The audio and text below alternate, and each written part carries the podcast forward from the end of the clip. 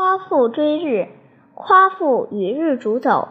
入日，渴，欲得饮，饮于河渭，河渭不足，北饮大泽，未至，道渴而死。弃其上，化为邓林。《山海经·海外北经》。夸父跟太阳一同赛跑，在太阳落山的时候，终于追上了他。夸父口渴难忍，便到黄河、渭河去喝水。他把这两条大河喝干了，还不停，还不解渴，又急忙跑向北方的大湖泊。还没有到达目的地，半路上就渴死了。